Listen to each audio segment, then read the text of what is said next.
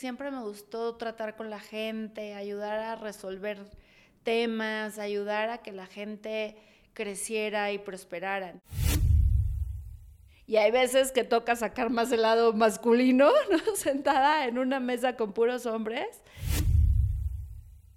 Y ahorita, con el paso de los años, creo que respondo diferente. Al comentario misógino puedo voltear y responder sin problemas y de, ¿es una broma?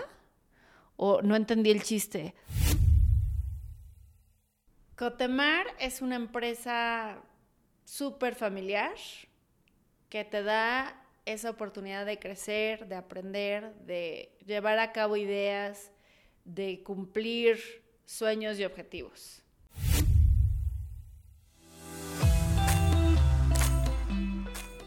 Descubre el sector energético en voz de sus protagonistas a través de Energy 21 Podcast. Cada quincena, espera un podcast con entrevistas exclusivas de aquellas que compiten día a día por destacar en la industria y de quienes hacen posible que la energía y la transformación mueva México.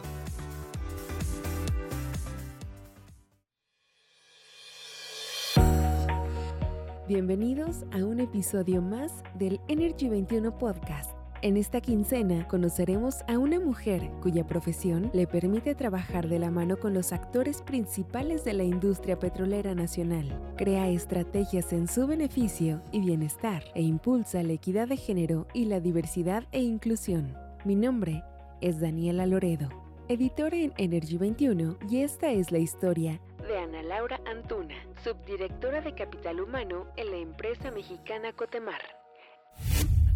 Historia de vida. Soy originaria de Ciudad de México. La verdad es que poco interesante, fue una infancia muy feliz. O sea, yo sí tengo unos recuerdos muy lindos, sin opulencia y sin nada, pero muy feliz. La verdad es que no tengo un recuerdo que yo dijera y no, al contrario, mis papás siempre me enseñaron que se empieza desde abajo, que hay que trabajar, que hay que demostrar lo que uno es, que las cosas no vienen gratis que hay que tratar a todas las personas por igual, que hay que servir al, ¿no? al, prójimo, que hay que, y no en un tema de servilismo, ¿no? sino de ayudar a siempre que veas a alguien que necesita ayuda, ayudar y salir adelante y resolver. ¿no? En la situación en la que estés es resolver la universidad y la prepa, me la pasé, la verdad, súper bien. Yo en, primaria y secundaria era así como que súper de primeros lugares y eso, y luego ya en prepa me relajé, como que dije ya, ¿no? Y entonces este, nunca me fue mal en la escuela, pero me la pasé muy bien, o sea, como que tenía yo el balance, ¿no? Entre estudiar y salir y hacer y trabajaba igual, ¿no? Trabajé igual de becaria en UNICEF o siempre me trataba de conseguir así como trabajos de verano y me encantaba, la verdad siempre lo disfruté mucho. Formación profesional. Yo estudié relaciones internacionales en el TEC de Monterrey, o sea, yo creo que lo que menos me enseñaron fueron los recursos humanos. Pero siempre me gustó tratar con la gente, ayudar a resolver temas, ayudar a que la gente creciera y prosperara. Entonces, yo creo que tal vez pude haber errado en la carrera, pero también me encantó haberla estudiado. Pero este sí es mi mero mole, o sea, a mí me encanta estar con la gente y ayudar. Caí en esto por pura casualidad, la verdad, porque mi idea era irme a Italia a trabajar, a, alguna, a la Embajada de México en Italia, pero literal no había presupuesto para una becaria, entonces dije, bueno, no importa, consigo trabajo en el verano y de ahí este, ya con ese dinero me voy. ¿Cuál? Empecé justo de becaria de recursos humanos en una empresa que se llama Slomerge y lo amé, nunca salí y ahí estuve poquito más de 15 años trabajando. Cotemar. Fue hace siete años que ingresé a Cotemar y yo me había dado un break en mi carrera profesional para pasar un poquito de tiempo con mi, con mi primera hija y el embarazo con el segundo. Y platicando con unos amigos salió el tema que si requerían asesorías en recursos humanos y me dijo, fíjate que sí, que ¿no? La persona encargada de esa área sí necesita gente, entonces pues mándame tu currículum y así llegué. En una semana ya estaba yo trabajando. Cotemar es una empresa súper familiar que te da esa oportunidad de crecer, de aprender, de llevar a cabo ideas, de cumplir sueños y objetivos. Entonces, híjole, significa muchísimo para mí el poder participar y estar en esta empresa. Industria energética. La verdad es que estaba yo fascinada, era, un mundo como tan diferente, ¿no? De un mundo del que muy pocos conocen, la verdad, porque pues o sea, sí, hablan de, la, empresa estatal o de lo que sea, ¿no? Pero, pero realmente adentrarte a lo que es la industria muy, pocos conocen y la tecnología, la capacidad de la gente, el mundo que ves allá, ¿no? Y que dices, wow, todo esto existía y yo no estaba ni enterada. O sea, me abrió los ojos. Fue, fue impresionante ver todo esto. O sea, sí de repente volteaba yo y decía, hay puro hombre sentado en la mesa y yo soy la única mujer, ¿no? Pero nunca, nunca pensé en eso.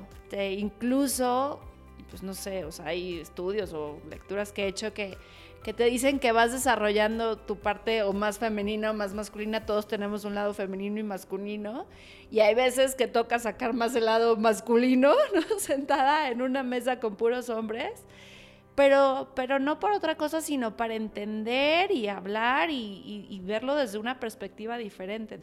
Creo que una industria un poquito menos interesante no hubiera sido un reto para mí. Esta sin duda ha sido un reto, pero lo he disfrutado enormemente. Participación femenina. Mira, es una industria tan grande que, que para que haya cambios se requiere como que muchísimo, ¿no?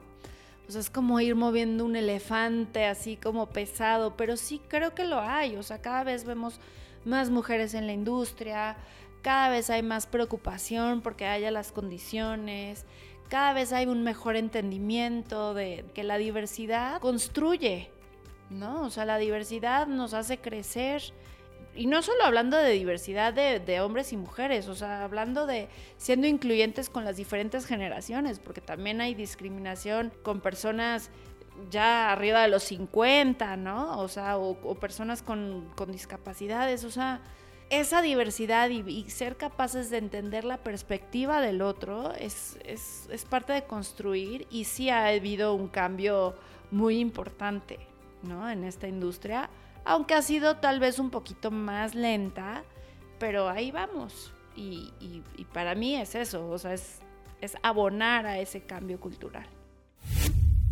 Violencia de género. Sí, claro, o sea, lo que pasa es que a veces ya no nos damos cuenta porque lo normalizamos en las famosas cuotas de género que ponen algunas empresas, ¿no? Entonces, sin quererlo, te quitan un poquito ese logro, porque entonces a los ojos de los demás, a veces, no siempre, se convierte en un, ay, claro, se lo dieron porque es mujer, ¿no? o ay, claro, este, tienen que cumplir con la cuota. Y no, y cuando realmente dices, oye, yo también me esforcé y me esforcé quizá más por demostrar, porque a veces, ¿no? Incluso hace algunos años hicieron un comentario de, no, hombre, yo súper sorprendido de que las mujeres tienen las mismas capacidades. Y yo veía así con carita de, de ¿cómo? O sea, ¿lo dudabas? ¿No? Pero hay gente que sigue teniendo ese pensamiento y, pues bueno, el tema es que ya lo normalizamos y a veces te acostumbras a eso y no lo ves tan claramente, pero sí. Pero también he tenido experiencias maravillosas, o sea, he trabajado fuera de México y en países que no pensarías que te fueran a recibir bien como mujer. Eh, trabajé en, Angola, en Luanda, en, en, África y al contrario, ¿no? Como que también súper bien recibido, incluso cuando salí de, de, de, Luanda y de África y de esa posición, la gente me seguía hablando para pedirme consejos o ayuda, entonces la verdad es que también, ¿no? Hay de todo, hay de todo. Creo que al paso de los años he logrado reaccionar de forma diferente, ¿no? Antes me hacían sentir un poquito como desmotivada o menos. Y ahorita, con el paso de los años, creo que respondo diferente. Al comentario misógino puedo voltear y responder sin problemas y de, ¿es una broma? O no entendí el chiste. O cosas así, ¿no? Como más que haga pensar a la persona que lo hizo que no está bien hacer esos comentarios, Pero también tienes que encontrar ese punto medio entre no ser ofensivo, porque pues tampoco se trata de ser grosero ni mucho menos, ¿no? Simplemente es hacerles caer en cuenta que no están bien recibidos sus comentarios. Ese es el chiste, es encontrar como esa cordialidad, como esa tranquilidad de, oye, puedo expresarme de forma respetuosa y entablar relaciones, pues eso, este, honestas y respetuosas con las personas con las que trabajo y en mi entorno.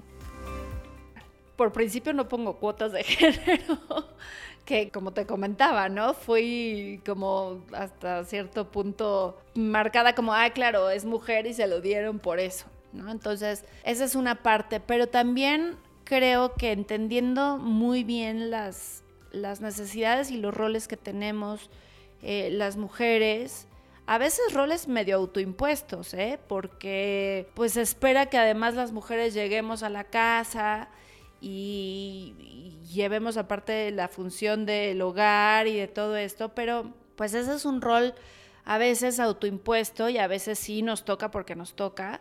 Y he contribuido, creo que llevando a cabo políticas que resuelvan estas problemáticas, ¿no? A lo mejor el home office o una política de maternidad más, este, más generosa de lo que marca la ley. Y no solo es hacer una política y que se quede en papel, sino realmente ejecutarla, ¿no? O sea, realmente la política que exprese el sentir de la empresa y de los ejecutivos sobre cómo debes actuar en un tema específico, en este caso tal vez la maternidad, ¿no?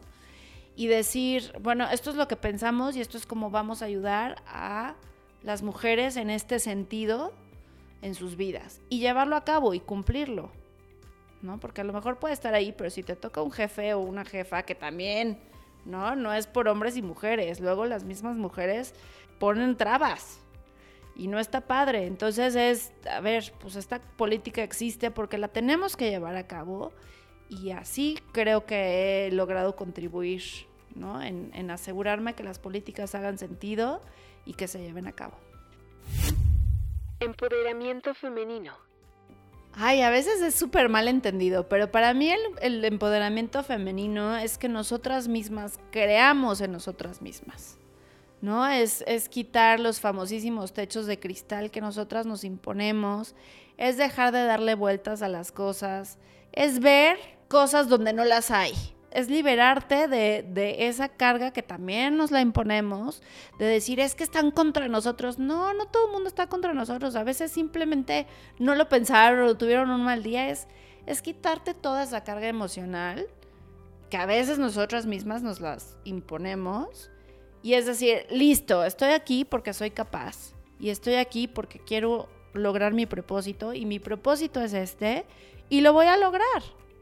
Y me topo con barreras de todo tipo, ¿no? Este, ya sea de discriminación o lo que sea, pero lo voy a seguir haciendo porque eso es algo que no me contribuye, que no me suma a lograr mi propósito.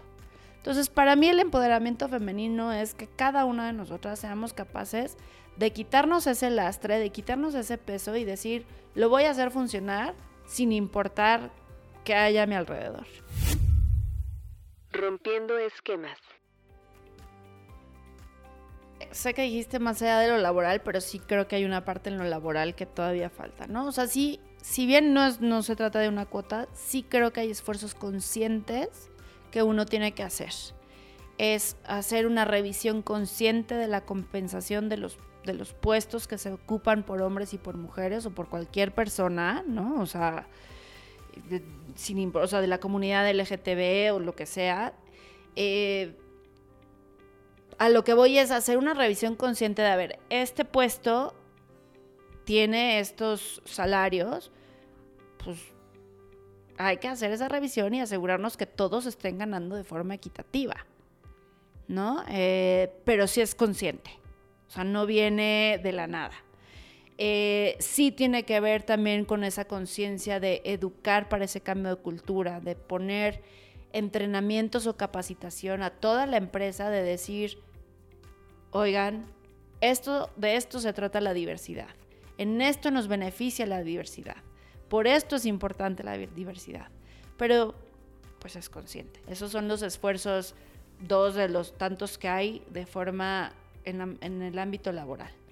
En lo personal, en la educación, tal vez con mis hijos, o sea, yo por principio de cuentas jamás, jamás, jamás me vas a ver criticando a nadie ni haciendo comentarios sobre la apariencia de una mujer o de un hombre, no, de nadie enfrente a mis hijos. Yo creo que, o sea, que si está muy flaca, que si está muy gordita, que si no sé qué, no, jamás en la vida. Si alguna vez algún uno de mis hijos así de, ay, esa persona está muy gordita, mamá, ¿y qué tiene? ¿No? O sea, ¿y qué tiene? Pues es buena persona, hace esto, o sea, no, no tiene nada que ver.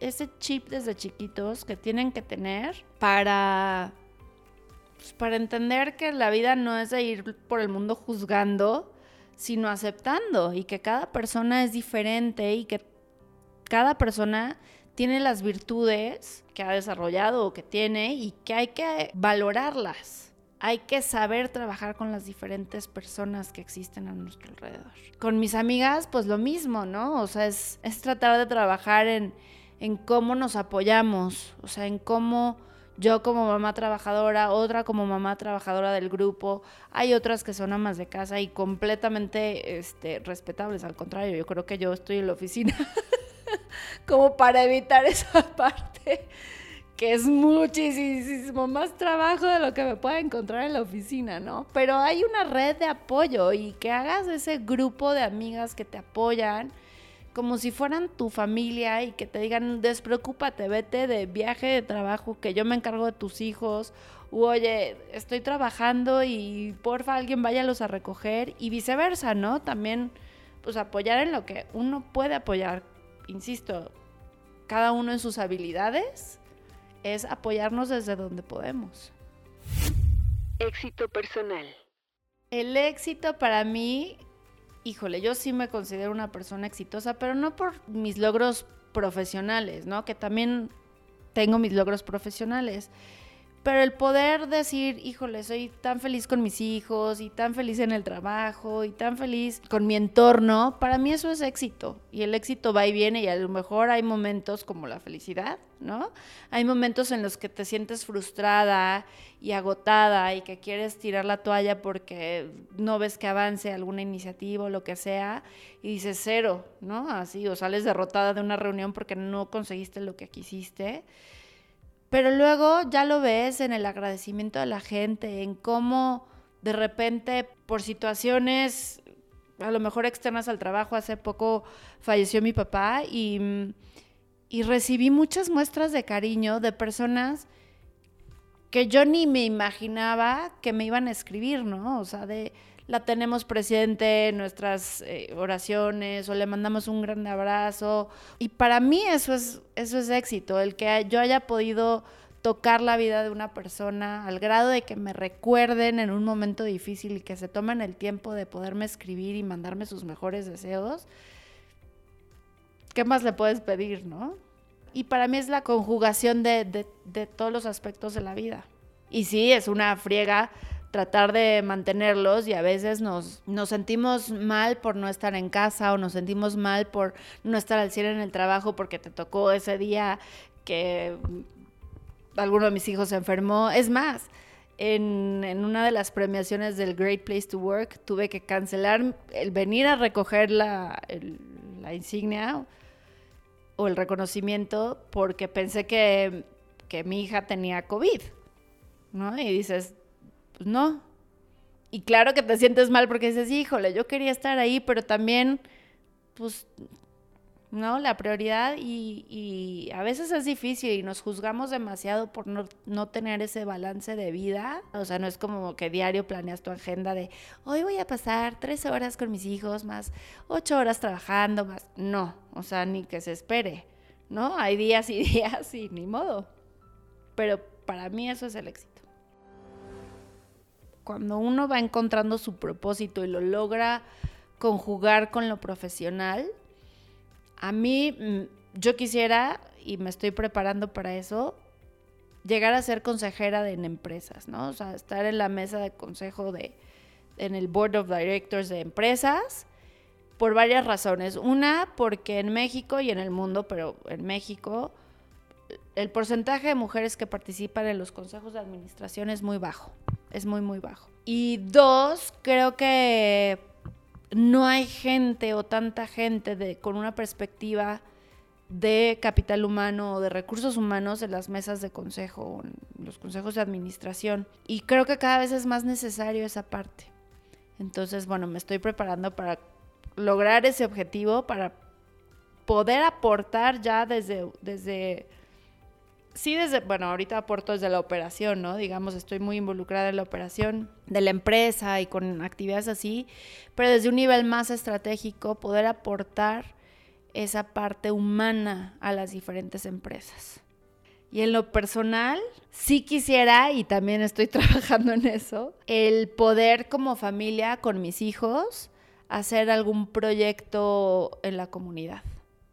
Mira, a veces nos complicamos muchísimo, pero desde salir a recoger basura y poner botes de basura en la comunidad que tanta falta hace, hasta proyectos educativos. Sí creo que la educación es básica, es básica, pero no la educación necesariamente este, como la de la escuela, ¿no? Tengo un proyecto de dar clases o un curso de finanzas para niños. Que si va a poner una tiendita de dulces, oye mamá, ¿me compras los dulces? Sí, pero entonces, ¿cuánto debe costar cada dulce y cuánto me tienes que regresar porque te presté el dinero y cómo lo vas a administrar?